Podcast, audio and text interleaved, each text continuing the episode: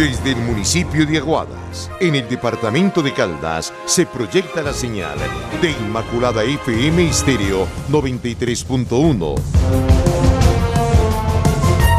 Inmaculada FM Estéreo, afiliada a la red de medios ciudadanos de Caldas. Inmaculada FM Estéreo, HKD 97, 93.1, su emisora la emisora de todos.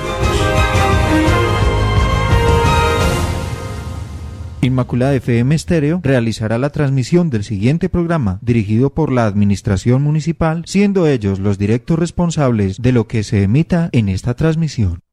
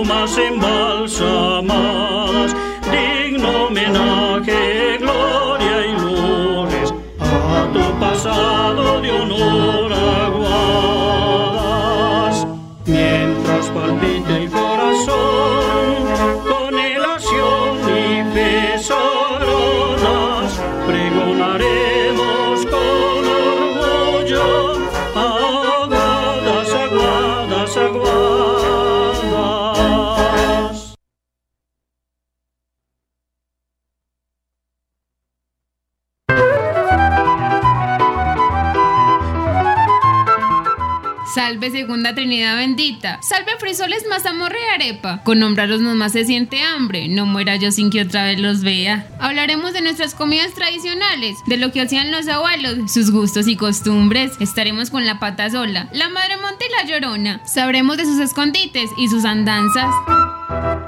Ay, mis hijos, ¿dónde dejé a mis hijos? ¿Dónde los dejé? Aquí los dejé, aquí La Madre Monte ahuyenta a las personas que se meten en sus tierras borrachos o en malos pasos. La patasola nace de la mitología popular cuando se iniciaron los trabajos de desforestación en las selvas tropicales. Es uno de los mitos más peculiares y confusos. Se refiere a las travesuras de un pequeño personaje muy inquieto llamado el duende.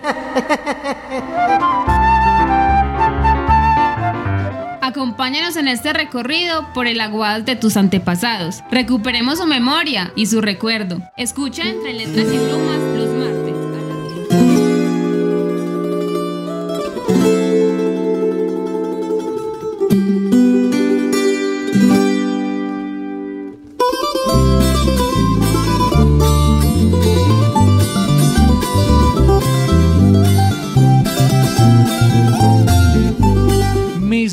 estimados alumnos, muy pero muy buenas tardes. ¿Qué más? ¿Cómo están?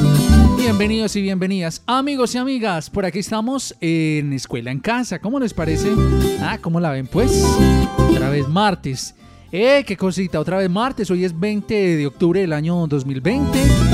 Estamos saludando a las personas que están en sintonía de nuestra programación de Escuela en Casa. Entre letras y brumas, el programa de tradición oral. Hoy un reconocimiento y un homenaje para eh, un- una persona, un aguadeño que fallece el día de ayer.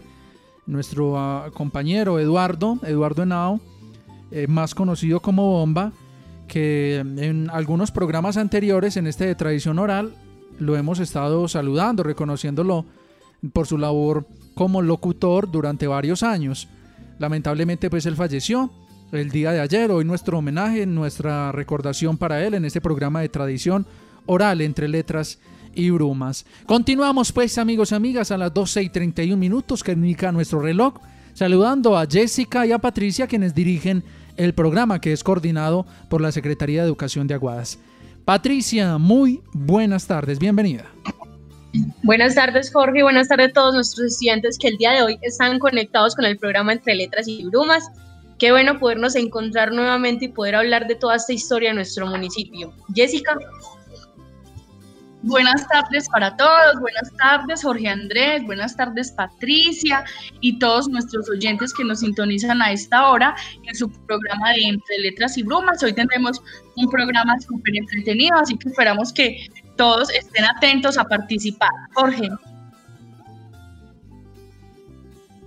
Claro que sí, entonces vamos a empezar nuestro programa. Yo los quiero invitar desde ya a que nos acompañen en la sintonía a través de nuestro WhatsApp. Tenemos el número 312-271-1689. Está disponible, está librecito para ustedes. Listo, lo utilizamos. Por supuesto, vamos a utilizarlo a través de nuestro WhatsApp. Ustedes nos pueden mandar entonces ese saludito tan especial que nos alegra muchísimo.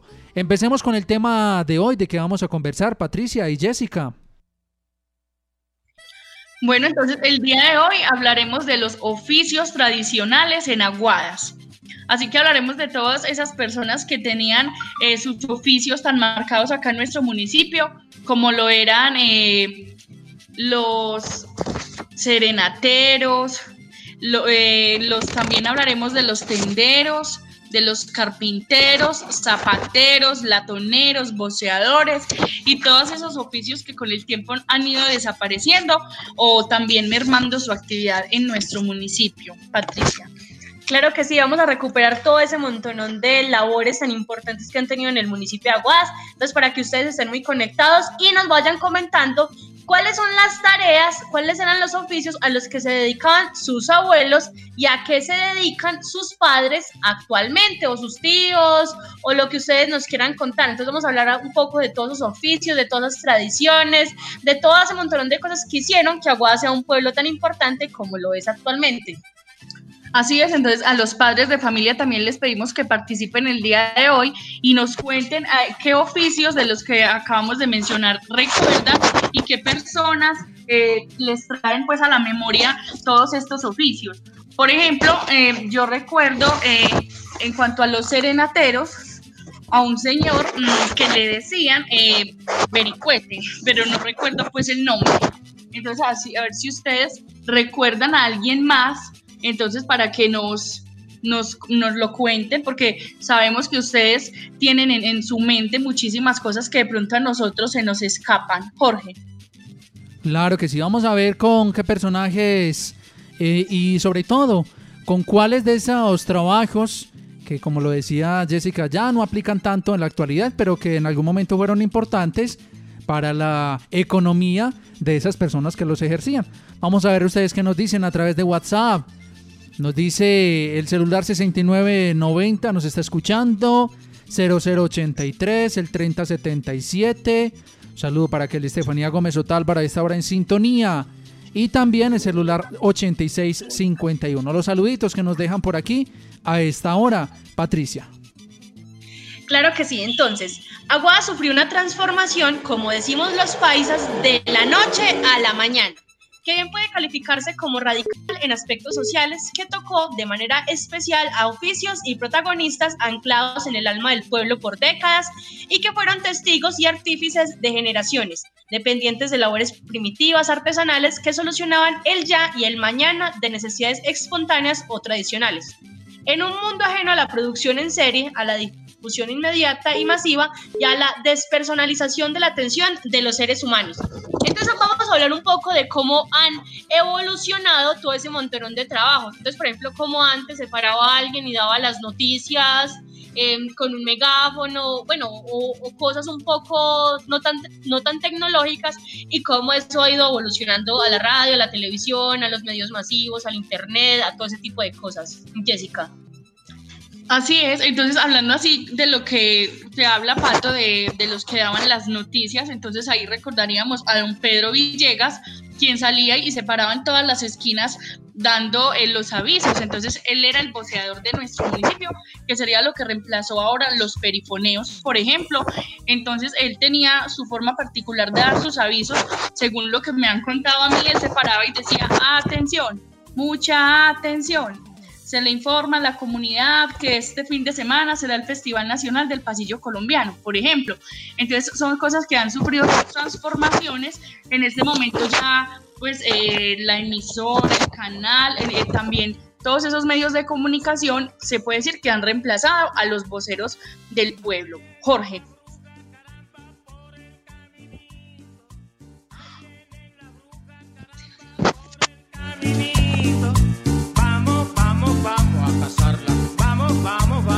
Aquí seguimos pues, ya la gente nos está mandando audios, saludos a través de WhatsApp, pero mientras que nos dejan más y más mensajitos, sigamos con el tema, Patricia y Jessica. Así es, entonces eh, hasta mediados de los años 70 del siglo XX, Aguadas era un pueblo en el cual subsistían rezagos de épocas pretéritas, como si se hubiera estancado en la primera mitad de, la, de esa centuria. Los incipientes movimientos modernistas y reformistas empezaban a darse como un eco tardío de las grandes oleadas vanguardistas de los años 60 que interrumpieron en las principales capitales del mundo. Entonces, en esos años 70, 60 y 70, eh, a pesar de que ya empezaba a existir un modernismo en las capitales, en las grandes ciudades, nuestro municipio todavía parecía, eh, como decía nuestro referente técnico, un, una Era pues un poco lo que se podía observar de, digamos, de tecnología. Eh, existían pocos carros, pero eso ya lo haremos más adelante. Jorge.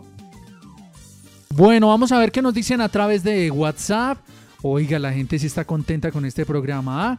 Qué bueno, escuchemos las notas de voz que nos comparten a través de nuestro WhatsApp en Inmaculada FM. Muy buenas tardes, mi nombre es Matías Farfán Gómez de la institución educativa Escuela Normal Superior Claudina Múnera. Quiero mandarle un saludo a todos mis profesores y compañeros y les quiero decir que los quiero mucho y que, y que tengo un abuelo que es constructor y un tío que es soldador. Gracias, por supuesto. Qué bueno que nos mandes este mensaje. Aquí estamos en vivo y en directo a través de nuestra emisora. Lo que nos dicen los oyentes a través de WhatsApp. Eh, mi abuelo Javier López eh, fue, desde su niñez, él ordeñaba las vacas, eh, trabajaba en la finca, fue caficultor, luego fue tendero y ahora nuevamente se dedica a las labores de la finca. Mi abuela Elsie eh, siempre ha sido ama de casa, mi mamá ha sido comerciante, mi, papá se desempeña de instructor de ingeniero de vuelo de MI 17. Patricia, ¿cómo te pareció este mensaje? Ay, muy lindo, qué bonito que tengan, eh, los abuelos les estén contando ese tipo de historias. A ver, yo vengo de una familia tradicionalmente campesina, mis, mis, abuelos, mis padres se han dedicado eh, al campo em, y pues creo que esa ha sido como una eh, una enseñanza y todo ese tipo de tradiciones muy bonitas porque el, todo el aprendizaje que deja el, campo, las cosechas y todo eso es obviamente grandísimo y, increíble. Entonces creo que eso es como una bonita tradición de mi familia. Jessica, sus abuelos, su familia, ¿a qué se dedicaban anteriormente? Bueno, pues mi familia también, eh, principalmente la agricultura. Eh, sé que mi abuelito, él se llamaba Martino Campo, muchos años se dedicó a comprar revuelto y a llevarlo para Medellín a venderlo a la mayorista. Recuerdo eso también, mi abuelita sí toda la vida ama de casa y pues ya, mi abuelito sí principalmente la agricultura. Usted, Jorge, ¿qué recuerda de qué le han contado sus abuelos y sus padres? Claro, precisamente. La misma, mejor dicho, es como una fotocopia de, de las familias de ustedes, igualita, igualita. Oiga, por acá nos dice Feliz día, familia Inmaculada. Gracias. El celular que termina en 4319. Vamos a ver qué más opinan nuestros niños y nuestras niñas a través de nuestra emisora. Ahí tenemos el WhatsApp disponible. 312-271-1689. Hoy estamos conversando acerca de esas profesiones, de esos oficios que eh, eh, lo recordamos y que hacen parte de nuestra tradición en el municipio de Aguadas, Jessica. Bueno, todavía en los años 50 y 60, cuando el mundo se sacudía estrepitosamente, Aguadas conservaba vestigios de aldea, en la cual circulaban ocho o diez carros particulares. Se les decía de familia que no eran para el servicio público. Los buses intermunicipales de Arauca y Sideral que cubrían las rutas hacia, hacia y desde Medellín y Manizales y dos motos, la de Fabio Velázquez y la del padre Horacio, de la parroquia de Chiquinquirá. El comercio se reducía a 15 o 20 almacenes, algunos relacionados en la, unos cafés y épocas cafete- cafe- pocas cafeterías, muchas tiendas de poca monta y la mayoría no habían discotecas y tabernas. Así pues que entonces en, esto, en estos años de, de los años 80, 50, 60, perdón, no existían tampoco los supermercados. Entonces ahí vemos cómo eh, hemos evolucionado tanto, vemos que de poca monta, entonces yo me imagino que vendían poquiticas cosas. Claro, porque yo me imagino que obviamente la mayoría era producción del campo, entonces pues eh, la mayoría de las familias estaban era, eh, en la zona rural, entonces no necesitaban como tantas cosas porque directamente en su Claro. finquita se producían esas cosas. En cambio ahorita ya es un auge más de vivir en la ciudad, de vivir en el pueblo y claro que ese tipo de cosas van avanzando, bueno, van, Tan se van pinchado, perdiendo. ¿verdad? Y ya como a todo el mundo le gustan las cosas enlatadas, ¿o no, Jorge? ¡Ay, tan pinchados! ¿Cómo les parece? Pues a esta hora, mejor dicho, estamos en Inmaculada FM 93.1. Oiga familia, estamos esperando sus mensajes a través del WhatsApp. Es el 312-271-1689. Estamos conversando hoy el de tradición oral del municipio y ya participan a través de WhatsApp. Buenas tardes, soy la abuela de Matías Fafán Gómez, los felicito por tan excelente programa. Yo tuve unos padres muy trabajadores, mi papá era vendedor ambulante, mi mamá ama de, ama de casa y mi abuelo fue un, un gran un gran personaje aquí en Aguas porque él vivía de finca en finca y trabajaba mucho con los con los Y dos motos, la de Fabio Velázquez y la de ay, pues, con todos los caficultores. Patricia.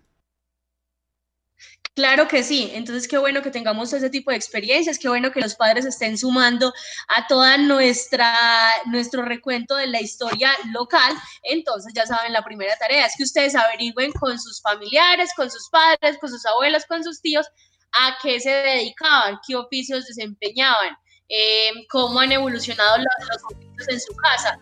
Por ejemplo, nosotros estamos diciendo, bueno, nuestras, nuestras familias, venimos de familias netamente campesinas y ya nuestras labores. Pues ya tenemos acá la familia de Jorge, todos son trabajadores, tenemos a la bibliotecaria, son los que pagar. bueno, Jessica, cuéntenos. Bueno, la gente se conocía como si todos fueran vecinos y así se trataban.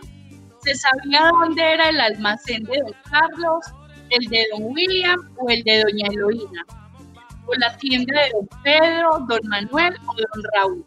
Incluso la casa de don- del doctor Sáenz, de la Ramírez o la de don Eduardo Jaramillo. Los niños y jóvenes sabían dónde vivían todos sus compañeros y las maestras o maestros. Entonces, pues aunque ahora nosotros eh, sabemos dónde viven nuestros amigos, sabemos, digamos, de, de algunos maestros. Entonces yo me imagino que en ese tiempo era muy sencillo porque creo que las casas eran muchísimo menos, ¿cierto? Además yo me imagino que la- la casa- las casas de las personas con mayor, estatus económico eran súper diferentes a las otras personas. Pues, pues creo que las personas así con, con más adineradas vivirían acá en el centro histórico con sus casas grandototas. Exacto.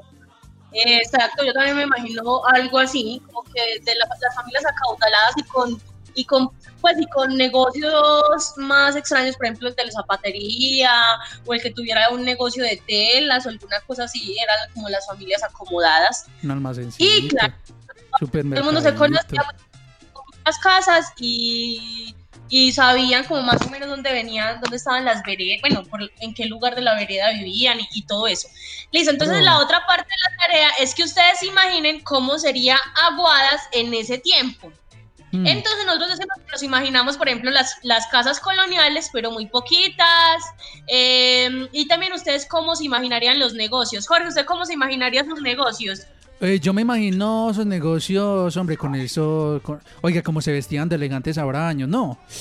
Oiga, e, esos hombres sí se vestían siempre con ese, con, traje con su saco, con sus zapatos bien lustraditos, su corbata. Vea pues. Oye, ahorita ustedes estaban diciendo que la gente que vivía por aquí por el parque es gente así, vea. Es gente así, vea.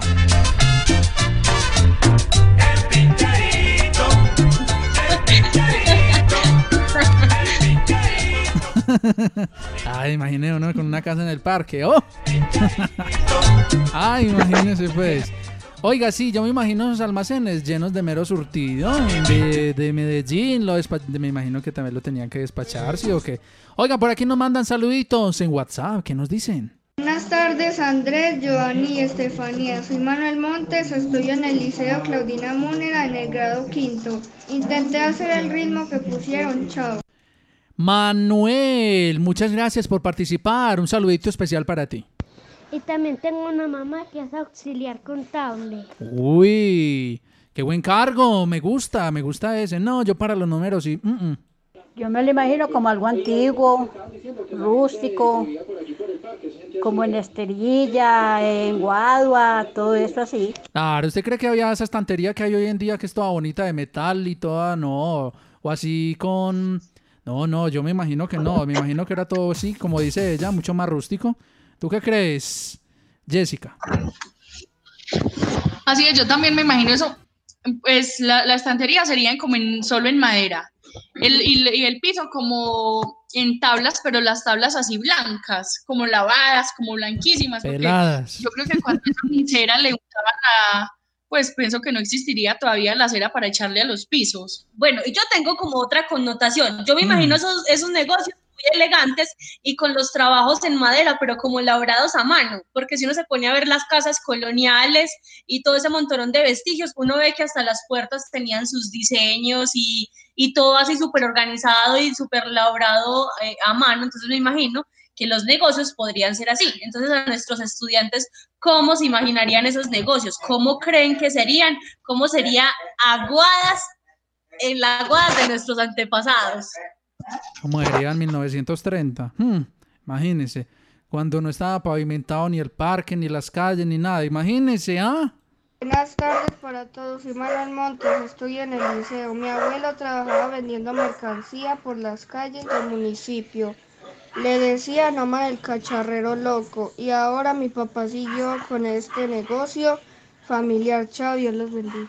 Ve así vendiendo cositas vendiendo. A ver, ¿qué venden en una cacharrería, Jessica? A ver, ¿qué, podría ofrecer? Eh, pues una cacharrería de todo.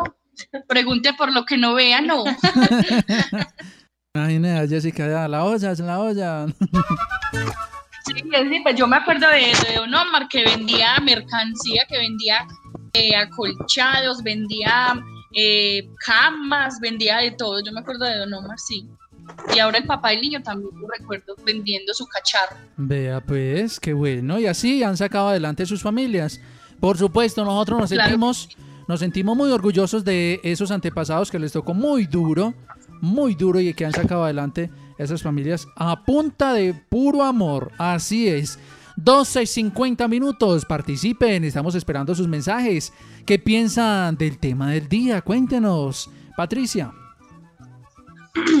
bueno, entonces también se sabía quién y dónde desempeñaba un oficio, que en ocasiones se confundía con el nombre y se tornaba el apelativo de lo que, lo distinguía. Don Carlos, el sastre de la plaza, o Efraín, el músico, Otoño, el zapatero de Buenos Aires. Entonces también era como eh, cómo iban cambiando los nombres y cómo pasaba a ser netamente el oficio. Listo, Jessica, ¿usted se acuerda de personas así de pronto?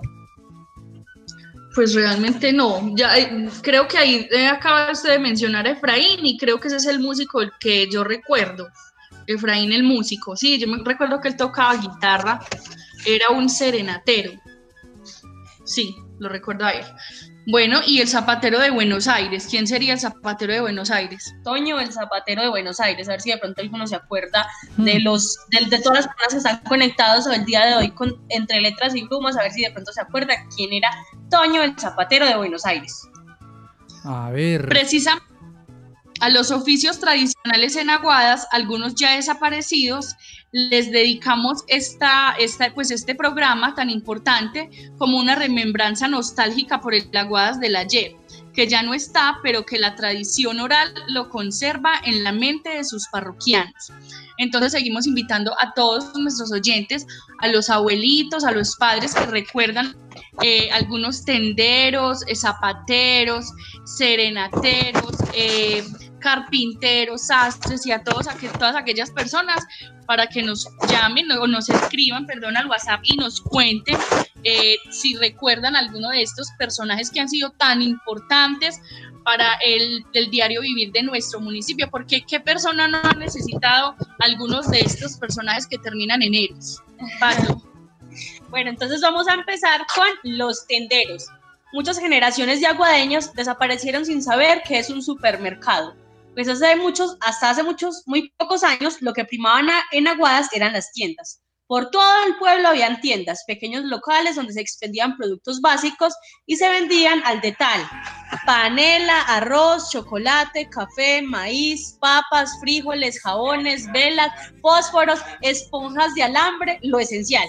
Nada de la impresionante oferta de los supermercados actuales.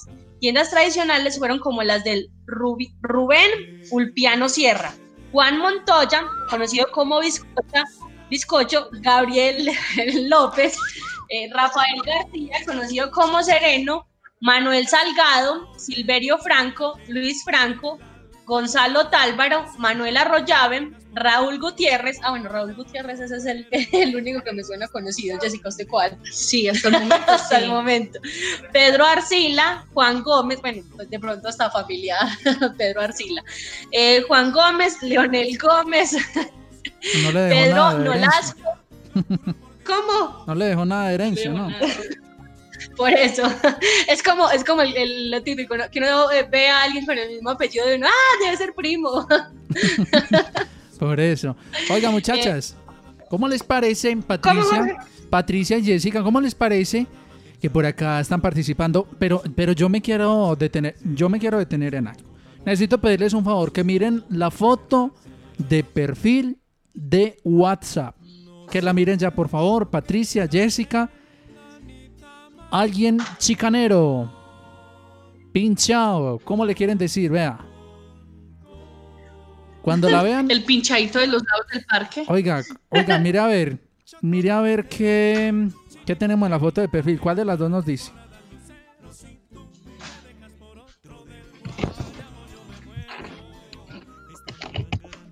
A pues ver. tenemos una de almuerzo. ¿Un qué? Vea, eso, yo, eso, es, eso es una, un almuerzo. Ah, sí, sí. Eh, bueno, ensalada, muy rica, de zanahoria como repollo, patacón pisado, pescado frito. Como truchita, Y arroz que ah. sí, está muy rica, se ve como apanada o qué. Como un arroz como con verdura. Arroz con verduras, sí, y arroz con verduras. Uy, qué rico. vea, vea, la truchita como se ve bien fritica. Y Uy, no, no, no, esta gente sí, esta gente sí se pasan. Uy, no, no, no. Ay, uno con esta hambre y ustedes antojándolo a una de esta manera. Ay, oiga, ese almuerzo se ve muy bien preparadito, eh, Ave María, todo hay que decirlo. Niños, yo les digo una cosa, valoren mucho a sus papás, a sus mamás a la persona, a la abuelita, a la persona que le preparan los alimentos, porque no se imaginan con el sacrificio con el que los consiguen y los preparan. Entonces, ve ahí hay una foto de perfil de alguien que se siente agradecido con el almuerzo que le preparó la mamá. Muy rico, qué comida, dice que es comida costeña. Ve, alguien nos dice, dice, eso es como comida costeña. me imagino que sí, me imagino que sí. Oiga, a propósito, escuchemos más de voz mientras que ustedes nos dicen que cómo les parece ese almuerzazo. Buenas tardes, mi nombre es Sara Sofía Naranjo Gómez, del grado cuarto. Soy de la escuela normal. Me imagino que el pueblo era más pequeño, no tantas casas y las tiendas no tan surtidas como hoy en día, sino menos cosas y en madera, los estantes, las casas de barre, bareque. Saludos a mis profesores y compañeros de la escuela normal. Gracias, mi reina hermosa. Sí, de la normal. Un abracito especial para todos los normalistas. De gripe, que vendía relojes y cacharros y vendía mercancía. Ya, por allá tiene como la olla a presión, o es que me parece, a ver. De gripe, que vendía relojes y cacharros y vendía mercancía. Ay, por allá se escucha la olla a presión, invite. ¿Qué está haciendo? ¿Está haciendo frijolitos o qué? A ver, escuchemos otra nota de voz. Buenas tardes, yo soy la mamá de Melanie Cárdenas y quiero darles eh, un agradecimiento muy especial por este programa tan maravilloso, porque gracias a él hemos tenido la oportunidad de, interactuar con la niña eh, y enseñarle muchas cosas y muchas vivencias de los pasados, de la historia, que de pronto por falta de tiempo o bueno, o por otras circunstancias no lo hacíamos.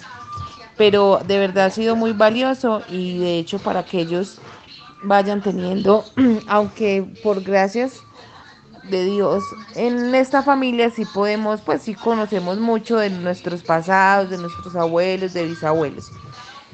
Yo quiero aportar y es que anteriormente, por ejemplo, en los graneros, ahora todo usted va a una tienda y siempre encuentra todo pesadito, todo en, en la bolsita transparente por kilos. Anteriormente no, siempre se utilizaban el bulto, lo iban doblando y ahí mismo se hacía la pesa y se le eh, ya se le echaba al cliente final.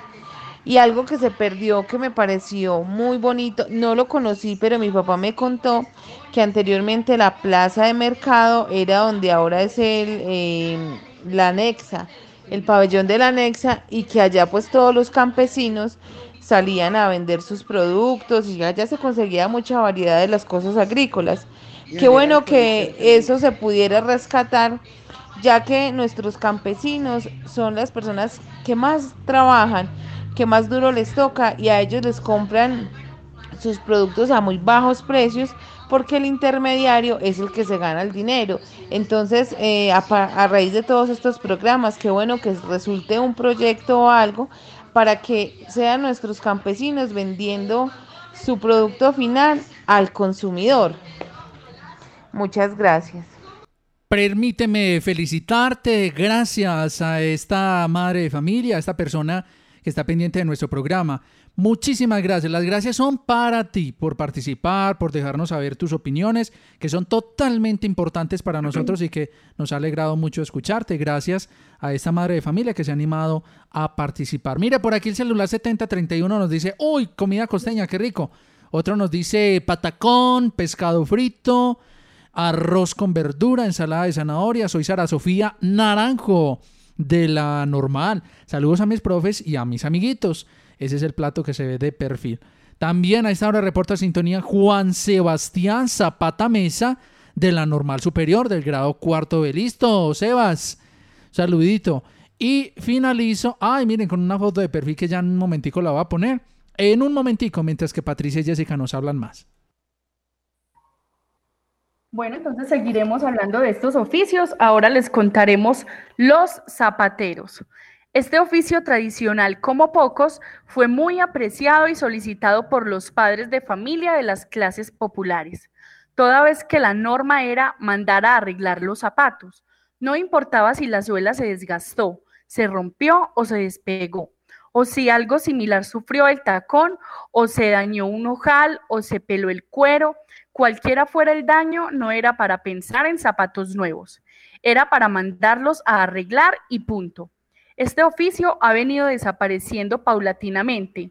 Ya los zapatos son desechables. Entre los más recordados zapateros podemos nombrar a Abel González, Ramiro González, José Chepe Montoya, José González, Antonio Murillo, Antonio Manrique, Omar Naranjo, Orlando Aguirre, Manguera, José García, Raúl Osorio, Eliodoro Nieto, Ángel Ocampo.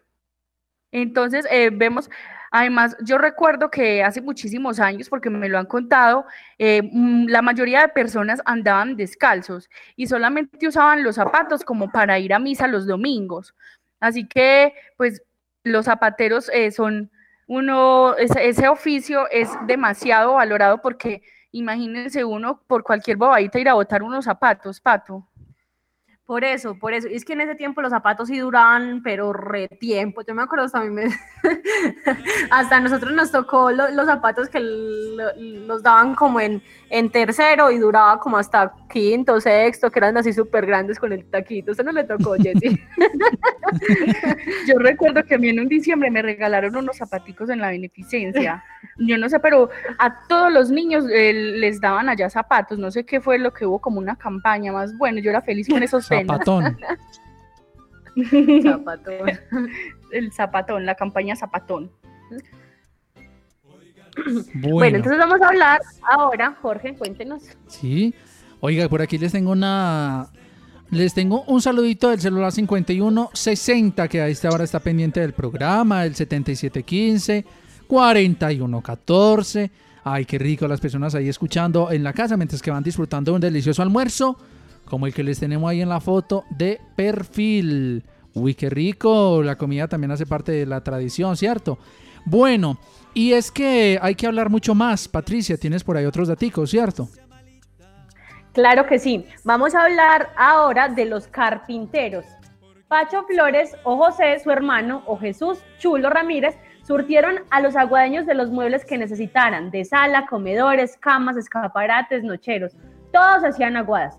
Don Álvaro Álvarez o don Marco Estrada, Eduardo Franco, Edilberto El Gago, Muriel o Gildo Tavares y todos los nombrados eran ebanistas, reconocidos por su destreza en el oficio y la calidad estética en sus trabajos. Pero imposible competir con la producción en serie de las grandes fábricas y mueblerías, donde hoy se compran todos los juegos de muebles en variados diseños y clases. bueno, eso me parece como una cosa muy importante porque, mm, pues de todas maneras, acá en Aguadas aún hay espacios donde se conserva este, este tipo de tradición aún existen eh, las carpinterías, los ebanistas y aún siguen haciendo la producción de sus muebles. Pero ahorita ya se tiene obviamente la competencia mucho más complicada porque llega una fábrica y puede hacer un montón de muebles, así sea con una madera horrible, pero las hacen así como súper rápido. Y obviamente uno como por economía y por comodidad va a preferir ese tipo de muebles a no la garantía que les daban antes, porque esos muebles sí duraban, pero décadas y, muchísimo, muchísimo tiempo. ¿Usted qué piensa, Jessica?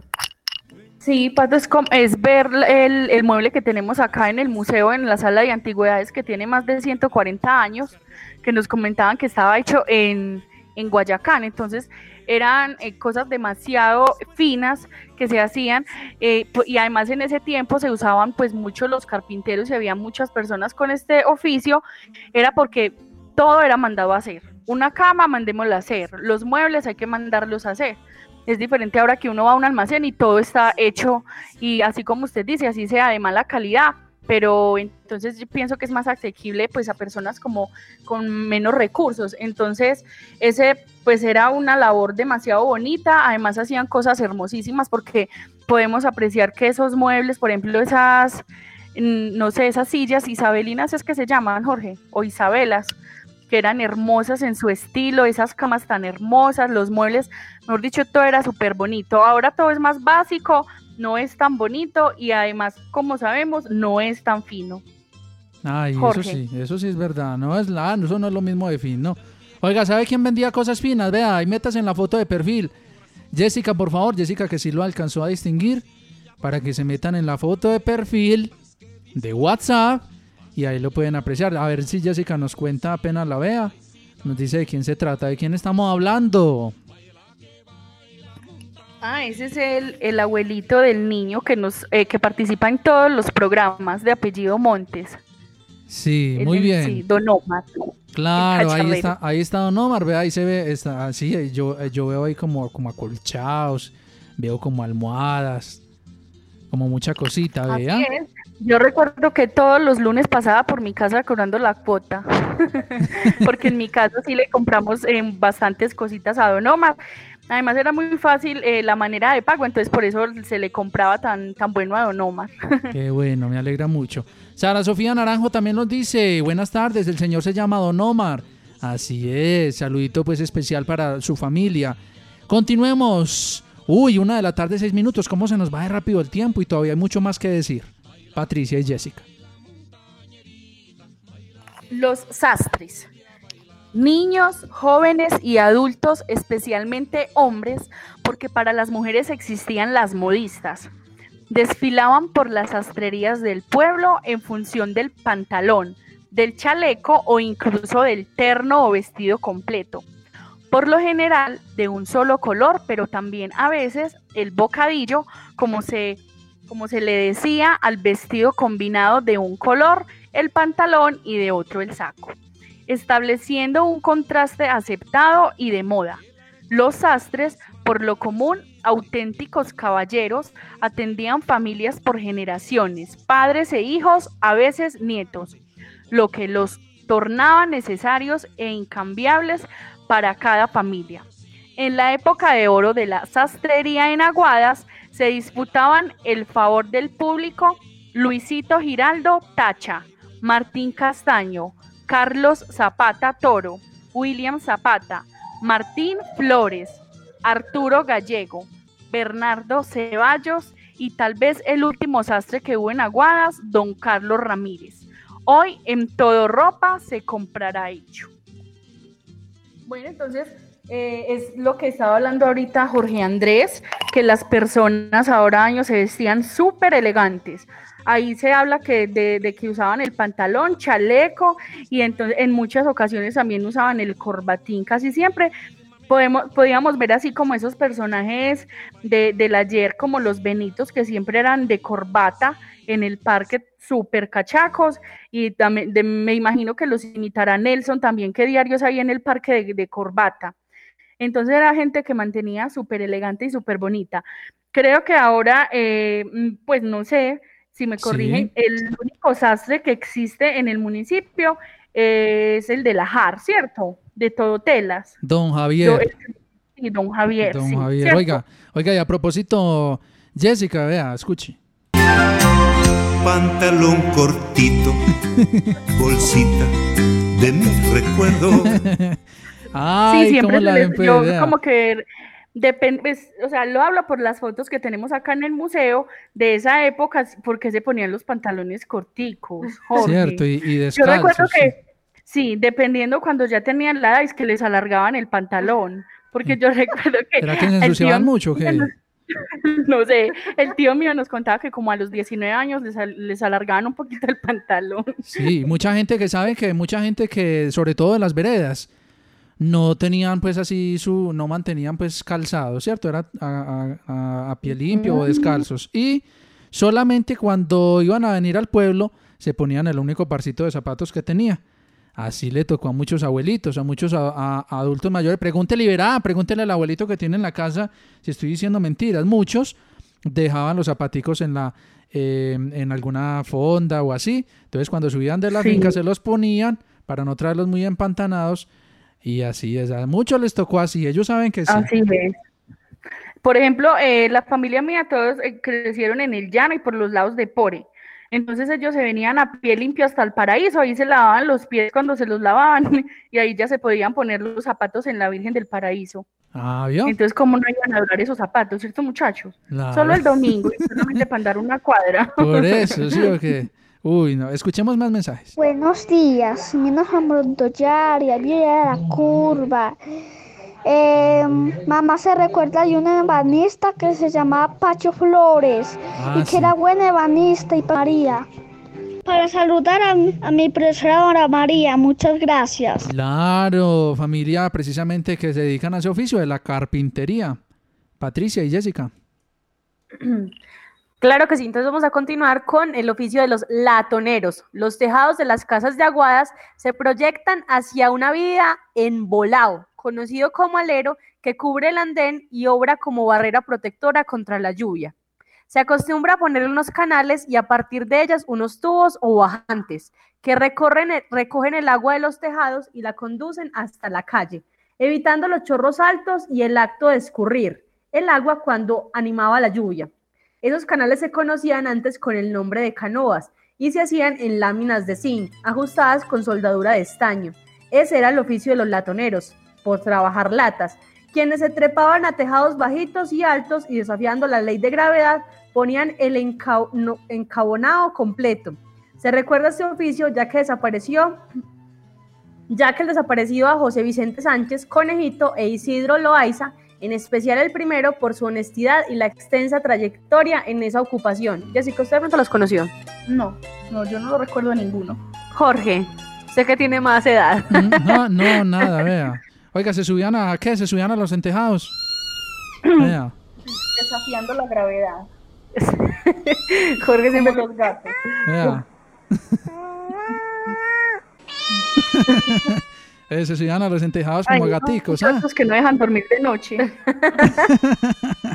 Ay, ay, ay. Oiga, una de la tarde, 12 minutos. Estamos aquí. Ustedes saben que este programa es un programa divertido, alegre, dinámico, como, no le, como lo es nuestra alcaldía de Aguada. Yo los quiero invitar desde ya. Niños, niñas, los que tengan curiosidad de los concursos que tenemos en la alcaldía de Aguadas para Escuela en Casa, fase 2, es sino que me pregunten a, WhatsApp de la emisora. Listo, hágale pues. Ahí los estoy esperando para atenderlos. Al celular de la emisora o también pueden averiguar por los concursos de Escuela en Casa. Mire, yo les digo una cosa. Uy, esos concursos, la premiación que hubo de la fase 1 estuvo genial. Eso habían hasta bicicleta, mm, tablets, no, mejor dicho, un poco de cosas muy buenas. Ustedes se pueden llevar espectaculares premios para este concurso de la fase número 2, donde les dan información aquí en el celular de la emisora o al 311 379 2513. Listo. Pregúnteme ahí, pregunte y con mucho gusto los vamos a, a asesorar cuál concurso es el que más le conviene. Listo. Habiéndoles hecho esta cuñita, continuemos con el programa. Bueno, entonces ahora hablaremos de los voceadores. En Aguadas, al voceador que no, no, que no boxeador se le Y- y no- conoció que más no bosteza, como no. el vocero. Así, voceador así. Um, no. No, ese No, sería no. un bostezador. Ah, ya, ya, ya. Entonces, ¿qué sería un voceador? ¿Qué? El voceador sería, ya les voy a contar y ya entonces seguiremos hablando de eso. En Aguas, el voceador que no boxeador se le conoció más como el vocero y este era aquel señor que con una rústica bocina se recorría el pueblo anunciando todo tipo de novedades que se dieran. Desde la llegada del circo o del yerbatero que se instalaba en un hotelucho, la muerte de cualquier parroquiano, nombre, dirección de la casa, pues no existían las funerarias, hora del entierro y parroquia, servicios sociales y uno que otro aviso comercial. Lo- los más tradicionales fueron Blas Gaviria, José González y el más recordado Pedro Villegas, a quien le tocó la transición a quien le tocó la transición de la bocina de lata al megáfono de pilas. Este oficio fue superado por el avance incontenible de los medios de comunicación, televisión, internet y celulares. Entonces, él es don, mm, este oficio del que yo les estaba hablando ahorita, de don Pedro Villegas, que se paraban todas las esquinas a dar los avisos, que pues entonces esto ya fue reemplazado en nuestro municipio por el perifoneo, por la emisora local, por el canal de televisión y por todos estos medios de comunicación que ahora nos permiten eh, darnos cuenta de las cosas muchísimo más fácil. Pato. Claro que sí. Entonces, en ese instante, los voceadores sería Juan Miguel, Jorge. Ah, los, boga- los Los voceros. los voceros eh, de la actualidad. ¿Cómo, Jorge? Por eso, imagínense, pues. ah. Oiga, y a propósito, para que se hagan una idea, eh, cuando eso no habían megáfonos, no habían parlantes, de eso de perifoneo, ah, ah, ¿cierto? El perifoneo lo hacía un señor, ¿cierto? Que salía por las calles, calle por cuadra, calle, cuadra por cuadra, ahí con una, con una lata que le amplificaba un poco la voz y, hablando duro, imagínate el pulmón que tenía que tener, ¿ah? Impresionante.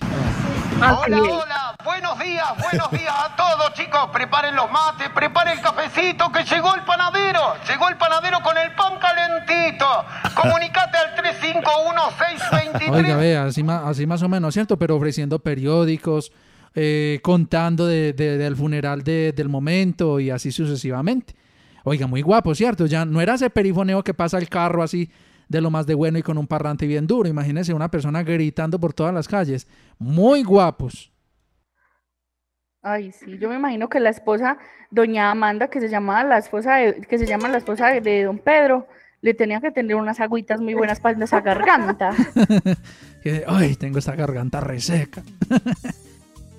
Mija, voy a ver el agua que tengo esta garganta como estopa. Muy guapos esos trabajos. Bueno, pues sí, así es. Unos trabajos y unos oficios muy, muy reconocidos en nuestro municipio y súper importantes. Ahora hablaremos de los serenateros. Este es otro oficio romántico y bello que desapareció de las calles de nuestro pueblo. Por muchos años, la tradición de las serenatas en Aguadas fueron no pan de cada día, sino más bien trago de cada noche. Las había de dos categorías bien definidas. Unas contratadas por amantes románticos para que le cantaran canciones de su gusto a la amada, como una forma de manifestarle su amor y sus intenciones. La otra dirigida a la mamá para, para expresarle el incondicional amor filial, bien en su día de la madre o en el de su cumpleaños. Los contratados eran músicos empíricos, algunos con bases académicas, casi siempre bohemios, borrachitos con mínimo o ningún conocimiento de las notas del pentagrama, pero que rasgaban las cuerdas de la guitarra, el tiple o la lira, bandola, como verdaderos maestros. El arreglo económico se hacía al calor de los aguardientes. Durante su ejecución seguía corriendo el licor. Terminada la tarea, el enamorado o el hijo pagaba lo acordado y los músicos se iban a seguir bebiendo con el producido de su trabajo. Hasta la próxima serenata. Algunos serenateros recordados, Carlos Londoño, Lira, Gerardo Lotero, Lira, Juancho Guzmán Gaitán, Tiple, Ramón Aguirre, Caja Floja, Tiple, Carlos Grisales, Coca, Clarinete, Alfonso Jaramillo, Achirillo, Trompeta, Chucho Orozco, Guitarra, Efraín Giraldo, Vericuete, Guitarra, Benito y Rafael, los Benitos, Guitarra y Maracas, Augusto Galvis, Guitarra, Abelardo y Jaime Castrillón, Guitarra, Rodrigo Ríos, Maracas y Tiple, Carlos Estrada, Jarretón, Trombón de Vara.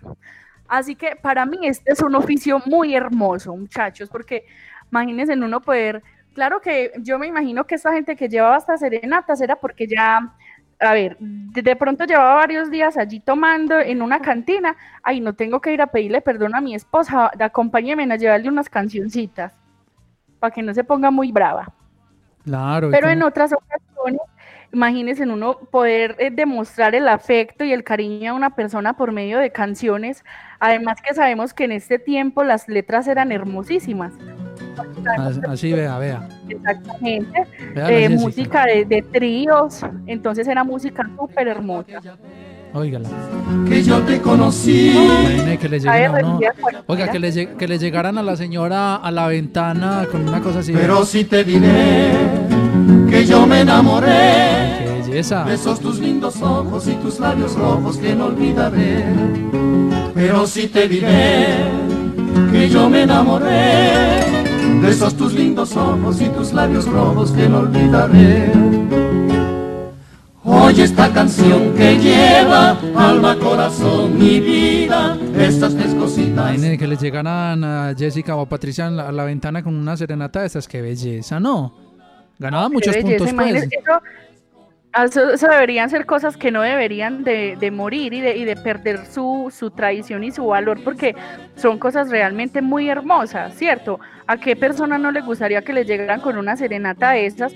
Además, eh, con esos tríos tan hermosos que tocan, por ejemplo, yo tengo mucha familia que toca la guitarra y ahí está incluido eh, en la ficha de hoy está Augusto Galvis, él era un tío mío y cantaba súper hermoso. Ya después se fue a Medellín y siguió eh, haciendo esa labor allá en esa ciudad, pero aquí siguieron muchos, muchos de mis familiares con esa misma tradición, que son William Galvis, eh, Néstor Ocampo, César Ocampo, hasta mi mamá también toca la guitarra y entonces son cosas muy bonitas y además me gusta mucho esta música para que lo recuerden y lo tengan en cuenta el programa de Serenata los, los sábados, entonces es algo muy, bonito que deberíamos de rescatar. Muy bueno, Jessica, sí, muy bueno. Yo también me lo veo. Muy agradable, musiquita del ayer, bambuquitos, pasillos, música colombiana, guabinas. Ay, qué belleza y qué delicia. Música muy relajante, muy chévere. Sobre todo pues del recuerdo y con esas letras tan bonitas. Bueno, nos quedan por aquí pocos minutos de programa, nos quedan cuatro minuticos de programa para ir finalizando. Quiero mandar, seguirle mandando saludos a los niños y niñas que durante no solamente esta fase, sino la fase 1, han estado pendientes de nuestro programa. Gracias y mil gracias. Escuela en Casa pues se hace con todo el amor del mundo y esperamos que les siga gustando bastante, sobre todo con este programa de Entre Letras y Brumas. Y sáquenme de una duda, ¿qué se diferencia un pregonero de un vocero? Ay, mire la pregunta que nos hacen, Jessica y Patricia. Y sáquenme de una duda, ¿qué se diferencia un pregonero de un vocero? ¿O no tienen diferencia? ¿Ustedes qué dicen, muchachas? Bueno, no, pues vamos a, vamos a averiguar, vamos, a, vamos a ir averiguando porque este es un programa para que todos aprendamos, ¿cierto? Entonces, con esa pregunta que nos hizo esa madre de familia, entonces ahí en esa pregunta aprenderemos todos y ya les daremos la respuesta. Pero mientras tanto, vamos a hablar de otro, de otro oficio para que no se nos vaya a quedar porque ya nos quedan muy poquitos minutos del programa. Listo. Peluqueros. Ir a la peluquería o ir a que lo mutilaran era antaño, una decisión de adultos. Los niños y jóvenes esperaban que el papá dijera cuándo asistir. Las peluquerías se reducían a una pieza con una silla y un espejo con mesa tocador. Pequeñas, austeras, incluso incómodas. Los cortes se ceñían a lo tradicional clásico, ajenos a veleidades y modas multicolores y multiformes. Durante una época las escuelas contrataban peluquero y este asistía a mutilar a los niños allí mismo.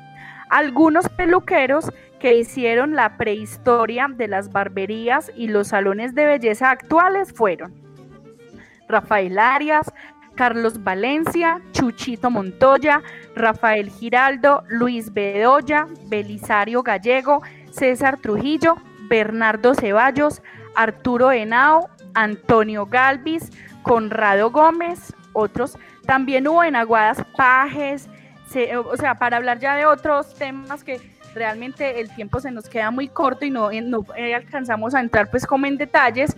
Entonces también hubo en Aguadas, Pajes, serenos, terciadores, dentroderas y otros oficios desaparecidos en el mare magnum del progreso y la tecnología. Entonces, eh, acá seguimos buscando la, diferencia entre pregonero y vocero. Entonces, el pregonero era antiguamente en España y los virreinatos hispanos el oficial público que en altavoz daba difusión a los pregones para hacer público y notorio todo lo que se quería hacer saber a la población. Así que pregonero y vocero no existe entonces ninguna diferencia, ¿cierto? Porque eh, en su oficio hacen cumplen la misma labor, Jorge. Super, gracias entonces por la aclaración.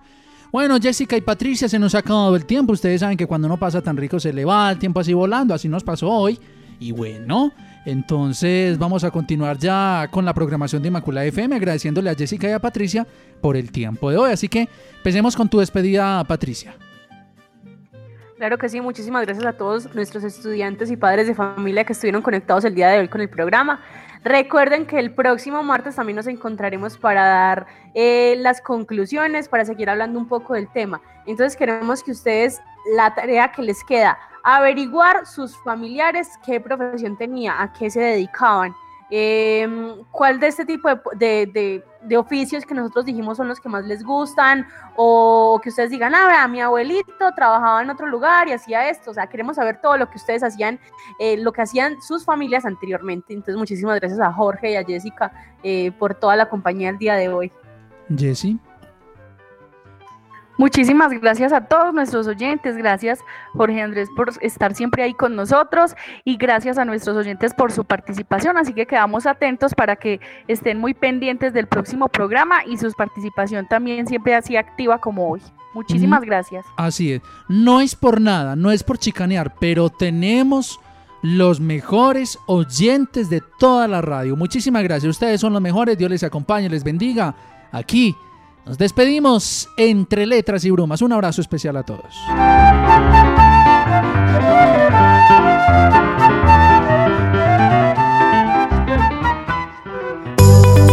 Desde Aguadas Caldas escuchan Inmaculada Estéreo HKD 97, 93.1 MHz, en frecuencia modulada, operada por la Fundación Aguadeña de Medios de Comunicación Social, emisora comunitaria al servicio y desarrollo de nuestra gente. Emisora aliada a la Red de Medios Ciudadanos, RMC.